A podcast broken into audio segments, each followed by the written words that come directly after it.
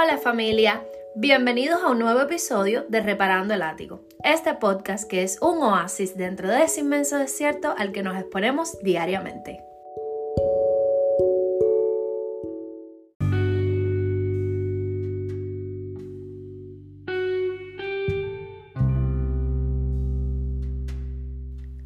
Según Google, la palabra es la unidad de la lengua con significado que se escribe entre espacios en blanco.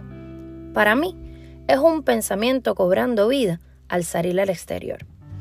Reparando mi ático, descubrí palabras con mucho significado y valor. También descubrí algunas, muchísimas, que hoy desearía no haber dicho. Y es que muchas veces no canalizo los pensamientos y bueno, salen al exterior como no hubiese querido. Tal vez esto te ha pasado a ti. Hay dos cosas en este plano que hoy transitamos que no podemos echar atrás. Una es el tiempo y la otra es la palabra dicha. Una vez que sale la palabra, no puede ser anulada. Podemos tratar de explicarnos mejor, podemos tratar de sustituirla, podemos incluso tratar de cambiar su intención con un gesto físico contrario al significado de esta palabra pero jamás podremos retirarla del universo. Ya está, ya se dijo. Habrás escuchado por ahí eso de que él o ella habla sin pensar. No creo que eso es del todo cierto. Somos seres racionales. Esto es justo lo que nos diferencia de los animales. Por tanto, siempre estamos pensando. Lo que muchas veces sucede es que no nos tomamos el tiempo de canalizar el pensamiento antes de sacarlo al exterior mediante la palabra. Casi siempre el tiempo de canalizar los pensamientos depende de quien va a recibir la palabra. Por ejemplo, demoramos más en generar palabra para nuestro jefe que para nuestra pareja o nuestro amigo, porque simplemente pensamos en el peso del impacto que tendrá esta palabra al llegar a quien la recibe.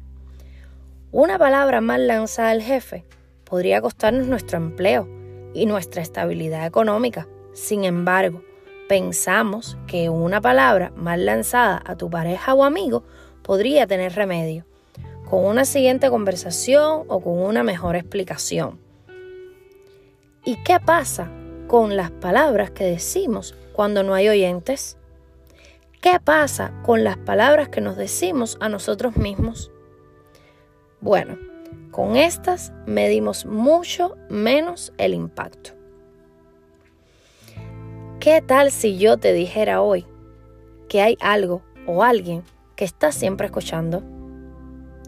Y si yo te dijera que esto o este recibe el impacto de cada una de nuestras palabras. Pues hoy te digo que en esta reparación de mi ático aprendí que el universo está escuchando siempre. Sí, todo el tiempo.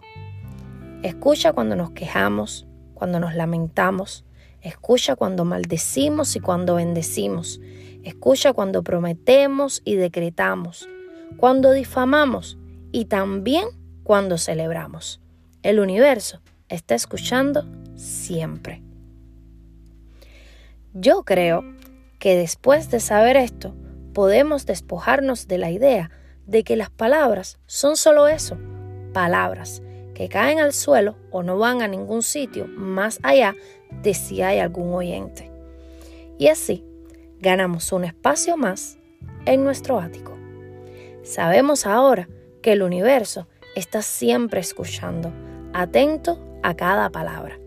Así que cambiemos el orden. Donde va no puedo, digamos, yo sí puedo. Donde va no sé, digamos, estoy aprendiendo. Donde va no soy, digamos, yo soy.